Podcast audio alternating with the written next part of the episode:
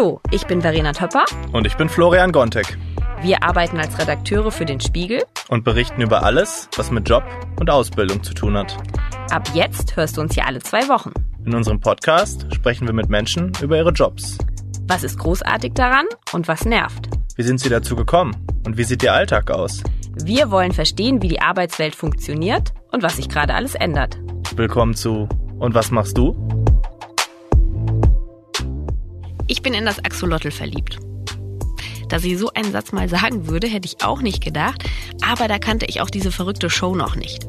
The Masked Singer ist ein echter Zungenbrecher und für viele Menschen zur absoluten Lieblingsshow geworden. Wenn Hammerhai und Stinktier singen, schaltet im Schnitt jeder Vierte im Alter zwischen 14 und 49 Jahren ein. Fast drei Millionen Menschen haben die letzten Folgen gesehen. Spiegelkolumnistin Anja Rützel hat sogar mal eine Liste mit Gründen veröffentlicht, warum man sich die Show ansehen sollte. Auf Platz 1 nannte sie die grandiosen Kostüme.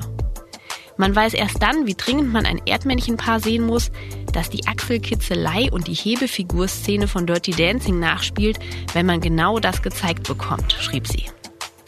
Und in noch einem anderen Punkt sind Anja und ich uns einig. Welcher oder welche Prominente in den verbliebenen Kostümen stecken, ist eigentlich egal.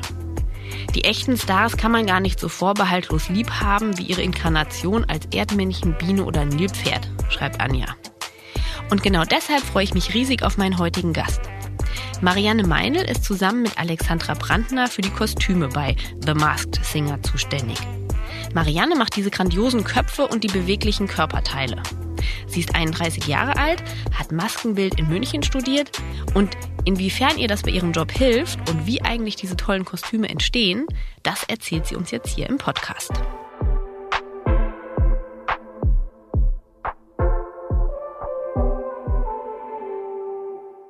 Hallo Marianne, schön, dass du da bist. Also ich würde mich ja gerne mal als Axolotl verkleiden. Ziehst du denn die Kostüme auch mal probeweise an? Ständig. Wir haben ständig diese Köpfe auf. Es ist, es ist manchmal Bilder für Götter in unserer Werkstatt, wirklich. Es ist ein ständiges ähm, An, auf, an, auf. Also gerade mit diesen Sichtfenstern, ja, dass die Luft bekommt, dass dieser Schall rausgeht, wenn die Leute singen. Wir haben ständig diese Köpfe auf, weil wenn wir es nicht tragen können, wenn wir nicht gescheit sehen, wie sollen die Leute dann sehen können? Und ähm, wir investieren da wahnsinnig viel Zeit und Materialrecherche und so weiter rein, weil umso besser unsere Masken sind, umso besser können die performen, ja, und umso geiler schaut's aus und sind wir schon wieder glücklich. Wie macht man das, dass es auch gleichzeitig noch gut, gut klingt, dass sie noch gut singen können da drin? Also wir haben inzwischen wahnsinnig viel Erfahrung zum Glück damit, ähm, aber überall, wo der Sound raus muss, arbeiten wir mit Netzen und die Kunst ist, diese Netze, diese Gitter so zu vertuschen, dass man es nicht sieht. Ja, ich meine, man kann es auch einfacher machen, machen auch viele andere einfach ein Loch reinschneiden, Netz drüber, fertig. Aber bei der Chili zum Beispiel, ich will ja kein Loch reinschneiden und ein Netz drüber. Da überlegen wir uns jetzt mal was. Wie könnte man das machen? Ne? Und bei manchen Figuren ist es einfacher und bei manchen ist es furchtbar kompliziert. Glitzer hilft immer. Wenn du einen Fehler hast, mach Glitzer drauf. Wenn du ein Sichtloch äh, vertuschen willst, mach Glitzer drauf. das ist das allerbeste. Glitzer reflektiert. Kein Mensch sieht was. Unser Geheimrezept. Das ist eigentlich auch ein schönes Lebensmotto. Absolut. Nicht nur bei Masken. Es ist auch immer schön, wenn man dann abends äh, Pfirti sagt und ich schaue den Kollegen an und das ganze Gesicht, der Bart voll Glitzer, herrlich. Immer wieder schön. Wie viele Leute seid ihr dann im Team? Ich habe eigentlich ein festes Grundteam mit zwei anderen Freelancern. Und mit Alexandras Team zusammen sind wir dann um die 15 Leute letztendlich. Und hat dann aber jeder ein Kostüm, an dem er arbeitet, oder springt man dann auch hin und her? Also alle machen alles.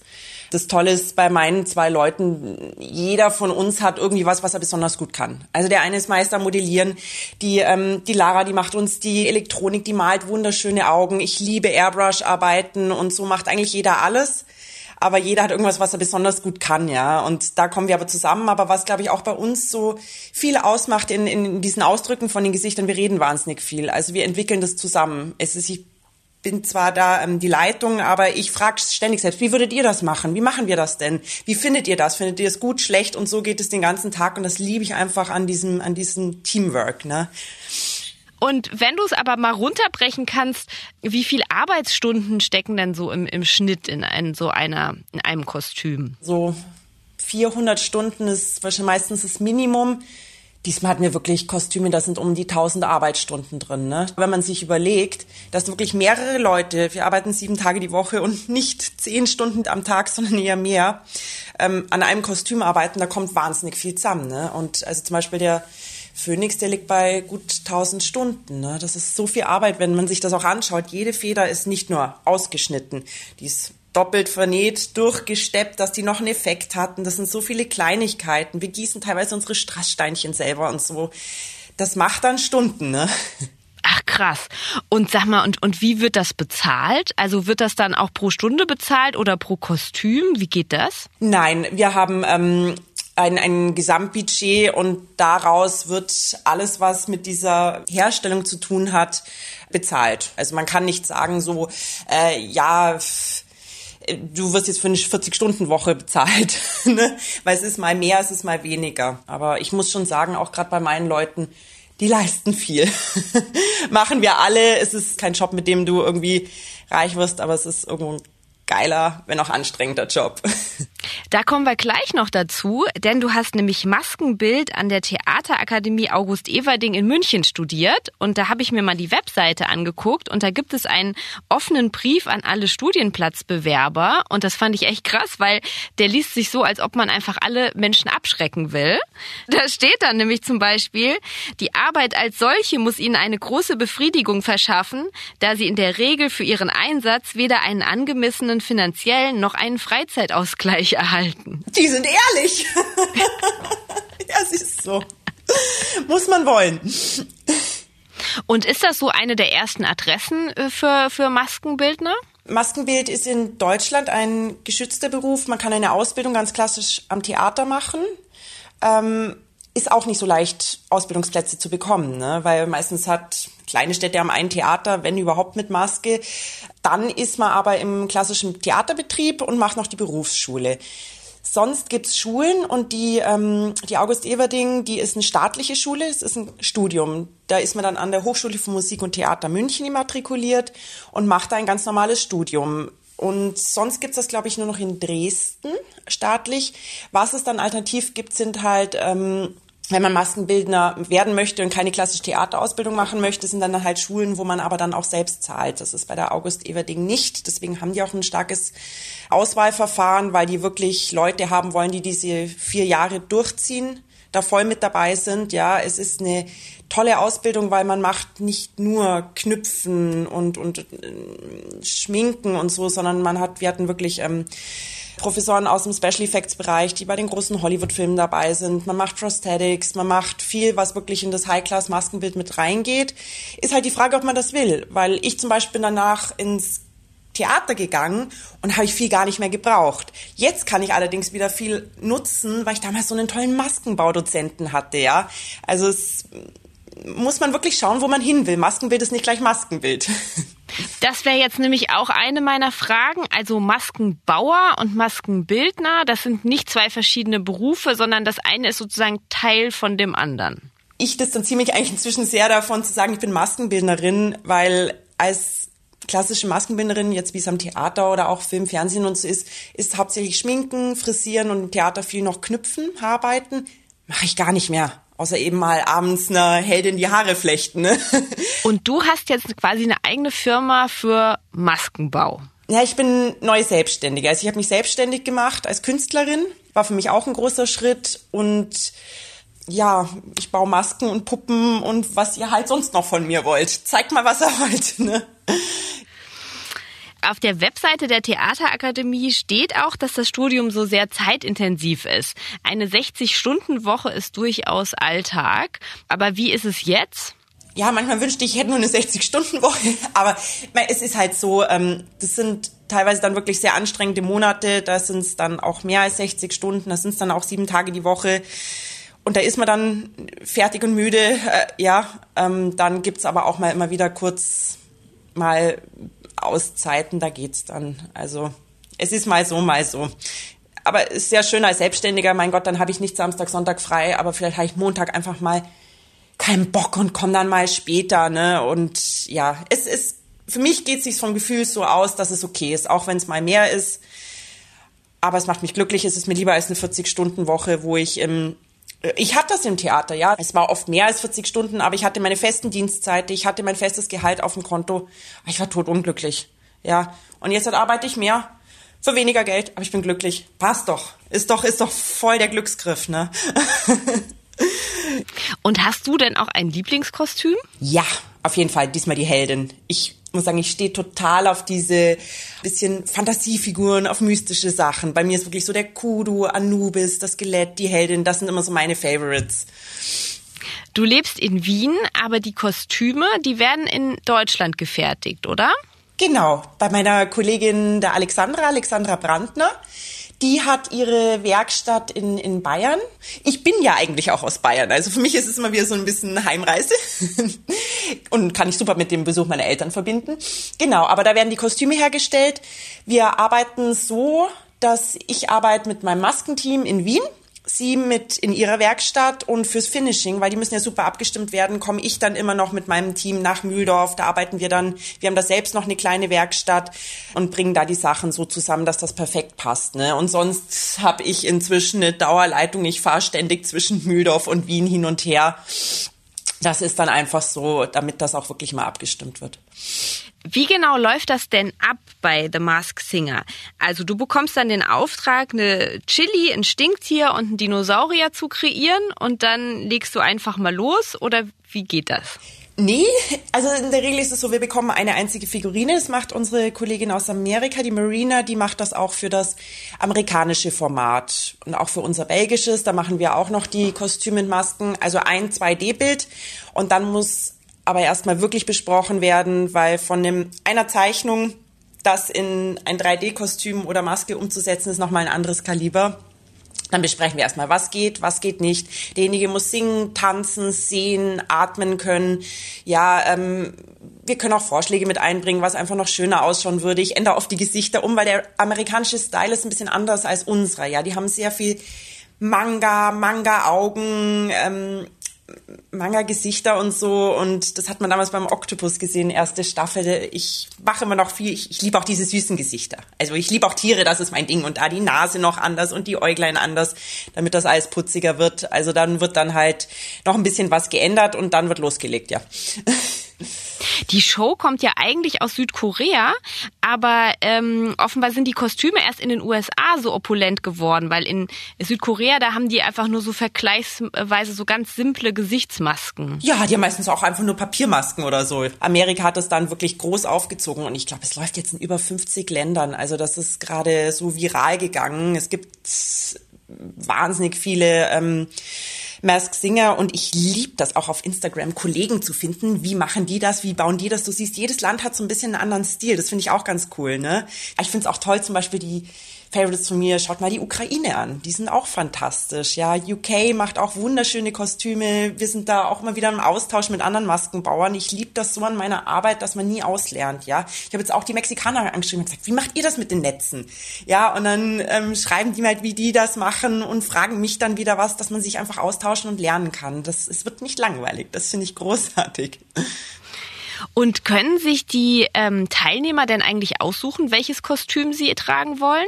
Bei diesen ganzen Entscheidungen sind wir gar nicht mit dabei. Also das ist wirklich Sendersache. Wir haben ja auch keinen Kontakt zu den Promis. Wir kriegen nur ungefähre Maße. Also da bin ich, da sind wir wirklich immer die falschen Ansprechpartner, weil da wir bekommen eben die Figurine und ähm, dann wird besprochen, was kann man da machen und dann nicht. Also das wissen wir dann immer gar nicht. Das heißt, ihr kriegt also wirklich von den von den Promis nur so die die groben die groben Maße und das sind die Kostüme müssen im Grunde jedem passen. Ja, also ich bekomme eigentlich nur zwei Maße.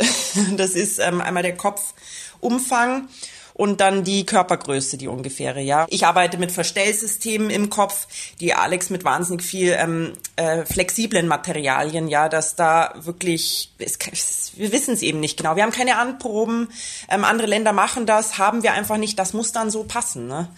Und da müssen wir uns mal was überlegen.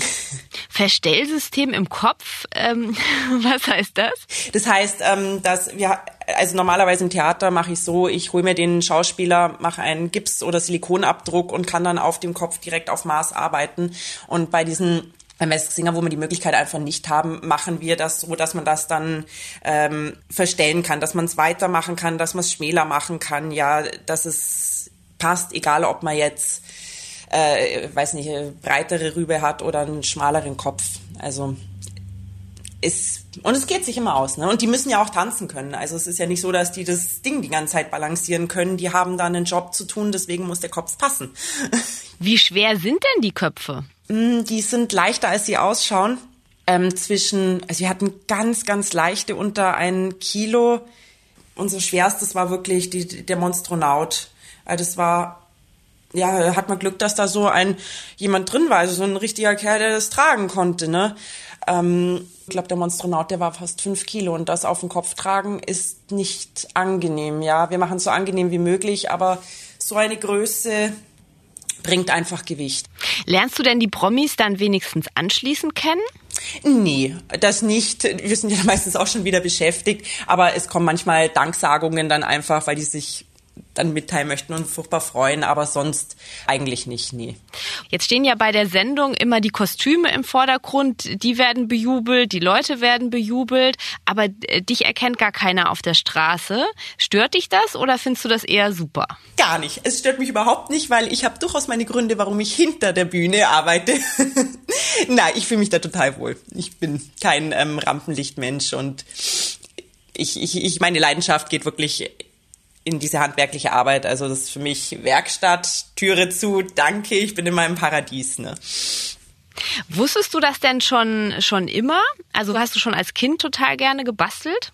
Gebastelt immer, gebastelt und gelesen. Und Tiere, das war immer mein Ding. Aber ich habe leider nicht zu den Leuten gehört, die äh, mit dem Abi schon wussten, das mache ich jetzt. Also ich hatte einfach keine Ahnung. Ich dachte mir, jetzt habe ich schon Abi gemacht. Ja, jetzt hm, könnte ich was studieren, aber was denn? Ich wusste nur immer, Bürojob auf gar keinen Fall so, ne? Aber ich hatte keine Ahnung, ja. Und dann drängt dann ja jeder und du musst was machen und man, aber was? Und dann habe ich das eben gelesen. Ähm, geschminkt habe ich auch mal gerne. Ich war so ein Grufti, ne? Immer Haare, immer Make-up und daher habe ich dann irgendwie mal geguckt und habe diesen Studiengang Maskenbild gefunden, ja. Und dann Hair, Make-up, basteln, Masken bauen, verändern, Menschen verändern. Das hat mich dann angesprochen und deswegen ging es in die Richtung, ja. Bei der Bewerbung für diesen Studienplatz muss man ja auch eine Mappe beifügen. Ähm, was hast du denn da reingelegt? Ah, da hatte ich auch keine Ahnung. Ich habe mir ein Thema gesucht und zwar Märchen, ja, und habe diese Märchen so ein bisschen creepy umgesetzt. Das war halt damals irgendwie so mein Style, dieses Gothic-mäßige. Und ich weiß nicht, ich habe meine Schwester mir geholt, Schwestern mir geholt. Meine Mama war dann eine böse Königin. Ich habe bisschen so creepy Zeug gemacht, so und Märchen-Fantasiefiguren umgesetzt, was mich einfach interessiert hat und habe da halt mit den kleinen Mitteln, die man hat, Make-up, ein bisschen Haarzeug und Blättern und ich weiß nicht was, habe da versucht, was zu machen und eine Welt zu erschaffen. Ich glaube, die achten da sehr drauf, dass man halt kreativ ist und sich bemüht und irgendwie sein Talent oder was auch immer das ist, da in, in umsetzen kann, ja. Bei der Eignungsprüfung muss man auch unter anderem zeichnen, modellieren, schminken, frisieren. Wie hast du dich darauf vorbereitet? Mm, ich habe ja, vorbereitet habe ich mich kaum. Also ich habe schon immer viel gemalt und gezeichnet. Das war eh so, aber sonst naja, ich bin jeden Samstag in Grufti-Club gegangen. Also da habe ich mir die Haare bis zum Arsch tupiert und die künstlichen Wimpern und das Make-up. Ich glaube, daher habe ich auch irgendwie so diesen Zugang zu Hair, Make-up und so bekommen. Wo arbeiten denn jetzt deine Kommilitonen? Ähm, da habe ich gesehen, dass eigentlich kaum noch welche im Maskenbildbereich arbeiten. Also da haben einige was anderes studiert, einige wenige arbeiten im Theater. Mit einer aus einem anderen Jahrgang habe ich noch Kontakt. Diesen Film sehr erfolgreich. Es ist unterschiedlich, ja. Wie schwer ist es denn, einen Job zu kriegen als Maskenbauerin? Ich fand es ganz schwierig. Am Anfang, wenn du dringend Job suchst und du machst Initiativbewerbungen und so und du kriegst einfach keinen keinen Job, wenn man was gemacht hat und es gut gemacht, dann kommen die Leute auf einen zurück und dann bekommt man immer mehr und mehr Anfragen. So läuft es inzwischen eigentlich. Aber das musste ich mir auch hart erarbeiten, dass ich jetzt Anfragen bekomme und nicht Klinken putzen tun. Ne? Also so läuft es generell aber auch in der Maskenbild-Make-up-Branche. Durch Jobs bekommst du Jobs. Ne? Man muss mal reinkommen. Wenn sich jetzt bei dir jemand äh, meldet mit einer Initiativbewerbung und sagt, hey, ich möchte da bitte mitmachen, gibst du dem dann auch eine Chance oder ist es auch einfach äh, in dem stressigen Alltag schwierig, da Leute mit, mitzunehmen, die vielleicht noch nicht alles richtig können? Nee, also ich habe jetzt treffe nächste Woche auch eine neue Kollegin, die hat eine Initiativbewerbung geschrieben mit tollen Fotos. Da dachte ich mir, okay, cool, probieren wir mal, komm mal zwei Wochen nach Wien. Ne? Das schon, das ist ja ein großes Ding, auch von der Alexandra und von mir. Find mal jemanden, der sowas macht. Ich brauche keine klassischen Maskenbildner. Ja, ich brauche, also ich brauche Leute, die irgendwie irgendwas können. Aber wie, wie beschreibst du das? Ne? Mein einer Kollege, der hat Bühnenbild studiert, ja. Dann hat, war er Dekorateur, der ist aber jemand, der ist einfach ein Macher. Ja, da sagst du, bau das und der baut das. Die andere Kollegin auch, die ähm, ist äh, Maskenbinderin und Bildhauerin eigentlich, ne? Und die, die baut jetzt auch mit mir die Masken. Wir sind eigentlich alles Maskenbau in dem Sinne, Puppenbau in dem Sinne gibt's nicht als Ausbildungsberuf. Wir sind wirklich Autodidakten und überlegen uns ständig irgendwie neue Sachen. Wie kriegen wir, was wir wollen? Wie können wir es machen? Also es ist, das kann man fast nicht lernen. Ich habe schon aus einem Klopömpel was gebaut. Ich sage euch aber nicht in welcher Figur. Ne? Es ist wirklich, man muss, ne, es ist, man muss ganz schnell Lösungen finden, ja. Und dann renne ich durch den Baumarkt und denke mir, was kann ich nehmen? Was kann ich nehmen? Ah, ne? Und dann musst du das umsetzen. Also da musst du wirklich fit sein und schnell und kreativ denken, damit das alles so toll aussieht und so schnell hergestellt werden kann. Oh, jetzt bin ich aber natürlich gespannt. Das ist ja dann doch ein Ratespiel. Bei einer, es war ein Teil eines Klopömpels bei einer, einer Figur verbaut. Kinderschirm, Kinderschaufeln. Also es müssen Sachen manchmal einfach zweckentfremdet werden. aber wir sagen nicht wo. Gab es denn auch schon mal eine Maske, wo du ähm, gesagt hast, vorher gesagt hast, boah, das kriegen wir nie hin? Ja. Nee, es gibt einfach Sachen, von denen muss ich auch abraten. Also es sah, wir hatten die Figurine zum Beispiel vom Monstronauten, die hätte diesen, ähm, diese Glaskuppel übers Gesicht haben sollen, ne? Und da habe ich ganz klar gesagt, Leute, wir können das nicht machen, ne? Der muss Luft kriegen, der muss singen, tanzen und es wird doch zu schwer. Aber es war auch kein Problem, weil dann findet, macht man das halt nur hinten dran. Es war immer noch sehr groß, also nochmal so in die Groß Größe möchte ich gar nicht mehr bauen, weil es wirklich schwierig ist zu bespielen. Ja, letztendlich ist es aber dann schon so ein bisschen unser Ding. Klar, wir sehen Sachen, denken, oh Gott, wie soll ich das jetzt hinkriegen? Ja, und dann fängst halt an und dann überlegst. Also es ist wirklich so, dass zu uns oft Leute kommen mit Aufträgen, die sonst niemanden finden, der sagt, okay, das mache ich, das kann ich. Ne? Und das ist so ein bisschen auch, weswegen wir da so ja Pole Position haben, weil wir es dann doch irgendwie immer hinkriegen. Wenn jetzt Leute den, den Podcast hören und sagen, oh, hm, eigentlich, ja, würde ich das auch gerne mal irgendwie machen. Was würdest du denn empfehlen als klassischer ähm, Einstieg in den Beruf? Bei mir war der Einstieg Maskenbild, das ist bei einigen der Einstieg. Ähm, viele habe ich jetzt auch gesehen, kommen zu diesem Maskenbau über diese ähm, Cosplay-Szene, über die LARP-Szene. Ja, das sind einfach Leute, die leidenschaftlich gerne Kostüme bauen und so. Und da müsst ihr mal schauen, da gibt's Leute, die machen wahnsinnig tolle Sachen. Ja, die machen metergroße Flügel und Zeug, aber hobbymäßig. Ja, so ist das eher. So bauen Leute diese Sachen. Jetzt berufsmäßig. Ja, August Everding habe ich studiert, ähm, ich finde total interessant Props. Props ist eigentlich Requisitenbau.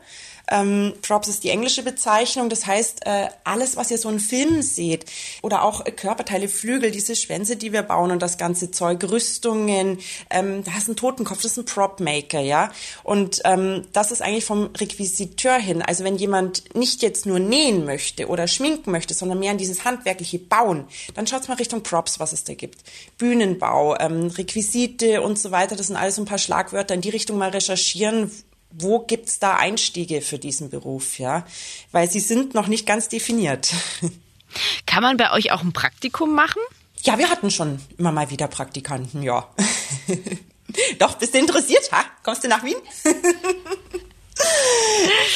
du, äh, absolut. Also, ähm, stelle stell ich mir wirklich toll vor. Also so, so basteln finde ich auch gut. Irgendwie schminken und Haare machen ist gar nicht so meins, aber irgendwie Strasssteine aufkleben oder so, da wäre ich dabei. Das hat ja dann auch so ein bisschen was Meditatives, stelle ich mir vor. Ich liebe Strasssteine kleben. Die kann ich ewig machen.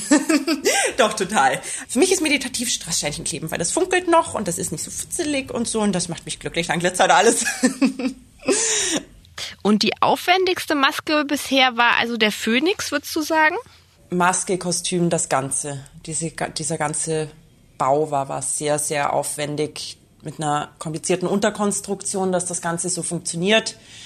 Ähm, ja, und zeitintensiv. Von der Maske selber war was, also jetzt, wenn man jetzt nur den Maskenkopf nimmt, was ja sonst eigentlich nur unser Part ist, war es jetzt nicht so aufwendig. Also ich weiß, ich weiß gar nicht mehr. Es ist, ist aber auch schwer zu sagen. Von Staffel 1 hat, war für uns manche Sachen noch mehr Herausforderungen, wo wir jetzt einfach nur sagen, ja, kein Problem machen wir, ne? Weil Erfahrung einfach in diesen kreativen Berufen wahnsinnig viel ähm, hilft. Äh, wir entwickeln uns ständig weiter und können immer mehr möglich machen. Und ich hoffe auch, das sehen die Zuschauer, dass da immer mehr geht. Gab es denn schon mal den Fall, dass ihr ein fertiges Kostüm komplett wieder umplanen musstet? Ja, das gab's tatsächlich. Haben wir, ich glaube nicht nur einmal, aber wirklich, wo dann die Farbgebung nicht gepasst hat. Ähm, da haben wir dann komplett nochmal neu gemacht. Ich glaube, das ist generell so ein Ding in dem Job. Der Mops war fertig, die Augen sind zu klein. Dann denke ich mir, ja, dann kann ich noch ein bisschen hier da, nee, reiße raus. Dann nehme einen Cutter und dann säge ich dem Mops die Augen aus und dann machen wir neue große Augen, damit es einfach noch besser ausschaut. Also kill your darlings. Der Kollege sagt immer, ich habe es erschaffen, ich kann es zerstören. Ja, ist leider so dann oft. Aber dadurch wird es dann noch cooler, da muss man durch. Aus welchen Materialien sind denn die Kostüme? Mm, also die, die Masken wie auch die Kostüme, also wir verwenden viel EVA-Foam, also einen Schaumstoff. Ähm, das ist, der ist thermoplastisch verformbar, also mit Hitze kannst, kann man den formen. Das ist eigentlich das Zeug, was ihr aus Filmen kennt. Wenn ihr euch Herr der Ringe anschaut oder ähm, diese ganzen Rüstungsfilme, Game of Thrones, da ist nur ein Teil aus Leder und Metall und das andere ist alles aus EVA. Weil das Zeug ist äh, sonst viel zu schwer, wenn diese Rüstung aus Metall und Leder wären und viel zu steif. Und das ist alles dieser Schaumstoff. Da kann man mit einem Lötkolben reingravieren. Wir schnitzen daraus. Wir stellen Schnittmuster. Das wird dann so bearbeitet, dass das wie echt ausschaut. Aber es ist nicht so echt. Und wie bist du jetzt an den Job bei The Masked Singer gekommen? Ähm, ne, ich habe nach Jahren dann gekündigt meinen Job. Ich wollte nicht mehr da im Theater als Maskenbinderin arbeiten. Und dann habe ich ähm, Maskenbild für Festspiele, Operettenfestspiele im Salzkammergut in Bad Ischl gemacht. Und da habe ich die Alexandra kennengelernt, die da Kostüm gemacht hat. Ne? Und wir hatten nicht viel miteinander zu tun, haben uns aber voll verstanden. Und zufällig hat die irgendwie gesehen, dass ich Puppen mache. Ja? Und die Alexandra hat dieses, diesen Job bekommen, Mask Singer, und hat mich dann angerufen, Marianne, Marianne, ich hab da was. Das ist der Job, du kannst doch sowas. Und ich war so, okay, äh, ich verstehe das Konzept nicht. Was ist mit Singen, Masken, was? Hab mir das angeschaut von Amerika, war dann erstmal so, Alex, ich kann das nicht. Das kann ich nicht, nein. Und natürlich kannst du das. Du machst das jetzt, basta. So. Alexandra ist ein wahnsinnig mutiger Mensch. Ich, äh, wir sind wirklich, wir verstehen uns sehr, sehr, sehr gut. Ich hab sie wirklich gern. Und ja, dann mitgehangen, mitgefangen haben wir das halt durchgezogen. Und ihr habt sogar ähm, den deutschen Fernsehpreis ähm, dafür bekommen. Wie wichtig war das für dich? Hm, wichtig nicht, aber toll. War toll. Also äh, schade war nur, dass gerade Corona war und uns diese tolle Party entgangen ist. Verdammt nochmal. Das wäre schon toll gewesen. Da gibt's bestimmt tolle Goodiebags. Wir warten noch auf die Einladung für, für, für die ähm, nächstjährige Veranstaltung. Nee, aber es war, ist natürlich toll. Wir machen es nicht dafür. Aber wenn man dann sowas kriegt, dann freut man sich schon. Ne? Woran arbeitest du denn jetzt gerade? Jetzt arbeiten wir gerade an Puppen für ein Nürnberger Theater dann an äh, einer Maske für einen App-Spieleanbieter, einer Maske für eine wieder ähm, eine Wiener belebte Game Show im Fernsehen, noch an weiteren Fernsehprojekten, über die ich noch gar nicht reden darf. Es ist immer viel mit Geheimhaltung in unserem Job, damit man einfach nichts vorwegnimmt. Ne? Das da, deswegen möchten wir dann immer gar nicht sagen, was man so als nächstes machen. Ist bei Filmen auch oft, dass die dann wirklich mal, dass das dann eine Überraschung sein soll. Gibt es denn jemanden, ähm, wo du äh, dann im Endeffekt gesagt hast, boah, das hat aber auch einfach so gut gepasst, also der Mensch zum Kostüm? Naja, jetzt, wenn man jetzt die, letzte, die Staffel nimmt, wo dieser, wo der, der Jens Rewer aus der Chili raus ist, der hatte da ja voll Bock drauf, ne? Und diese Chili fand ich so lustig, weil die hat schon so irre geguckt, ne? Und dann hat der so ähm, gewirkt, als hätte er einen derartigen Spaß in diesem Kostüm gehabt. Denke ich mir, ja, das ist ja, ist ja super, dass so jemand in so einem Kostüm steckt und nicht jemand, der eher ähm, ruhiger ist und Balladen singen mag. Aber ich denke, dass der Sender da schon drauf achtet, ne? dass diese Kostüme zu den Charakteren von den Promis passen. Also das kann man ja generell schon so sagen. dass sie das toll gemacht haben. Der Aminati im Kudo, ne? Das hat auch gepasst. Entzückend finde ich es aber auch, wenn sie wie ähm, beim Nilpferd wirklich so Überraschungseffekte schaffen oder wo ihr den ersten Mal den Engel gesehen habt. Dachte da jemand, da ist jetzt jemand mit einer Männerstimme und singt Rammstein? Äh, ich meine, yes, das ist so gut. Gab es auch schon mal, dass du ganz traurig warst, weil ähm, dann ein aufwendiges Kostüm äh, rausgeflogen ist und dann halt nicht mehr zu sehen war? Meine Lieblings Lieblinge schaffen es eigentlich immer ins Finale, bis auf das Schweinchen. Das mochte ich ganz gern, weil das hat diesen traurigen, vorwurfsvollen Gesichtsausdruck wie mein Hund. Ja, da dachte ich mir immer, wenn ich es anschaue, ich sehe meinen Hund vor mir, wie er mich so vorwurfsvoll anschaut. Und da dachte ich mir schon, alles schade, dich hätte ich gern noch ein bisschen auf der Bühne gesehen. Und umgekehrt gefragt, gibt es jemanden, äh, einen Promi, für den du gerne mal ein Kostüm machen würdest? Ach ja, Till Lindemann. Aber da, oh, wenn Till Lindemann eins meiner Kostüme tragen würde, das wäre unfassbar. Und Bela B. von den Ärzten finde ich auch toll. Aber so Till Lindemann würde ich schon gerne in so ein, in so ein plüschiges rosa Schweinchen oder so stecken. Das wäre doch klasse. Und dann diese Stimme. dann ähm, würde ich sagen, das ist auch ein perfektes Schlusswort. Und dann halten wir doch mal fest, es ist nicht so ganz einfach, in, in deinen Job reinzukommen, aber es gibt durchaus sehr viele Möglichkeiten als Quereinsteiger, sich da reinzufuchsen. Also angefangen von ähm, YouTube-Videos gucken, einfach zu Hause mal loslegen, bis zu Praktika bei Fernsehproduktionen oder bei dir über ähm, Ausbildung zum äh, Bühnenbildbauer, äh, irgendwie Richtung Requisite. Also da gibt's ganz viele äh, Möglichkeiten, aber man muss sich darauf gefasst machen, dass man damit äh, ja sein Hobby zum Beruf macht und um jetzt reich zu werden, ist es einfach der falsche Job. Genau. Das hast du super zusammengefasst, genauso kann man sagen. Dann danke ich dir ganz herzlich für dieses Gespräch. Das hat mir einen riesen Spaß gemacht. Das war, ähm, waren wirklich ganz tolle Einblicke und ähm, ja, also ich würde super gerne mal jetzt deine Werkstatt sehen wollen. Bist herzlich eingeladen. Danke dir. Danke dir, war ein tolles Gespräch.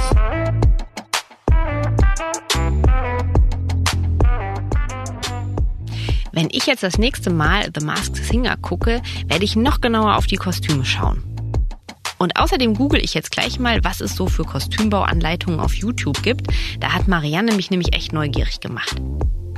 In zwei Wochen wird Florian hier die nächste Gästin interviewen. Und wenn ihr einen Wunsch habt, welchen Beruf er mal vorstellen soll, dann meldet euch doch bei uns. Schreibt uns einfach eine E-Mail an und was machst du at spiegel.de. Unterstützt wurde ich bei dieser Folge von Sophia Schirmer, Marc Glücks und Philipp Fackler. Schön, dass ihr dabei wart und bis zum nächsten Mal.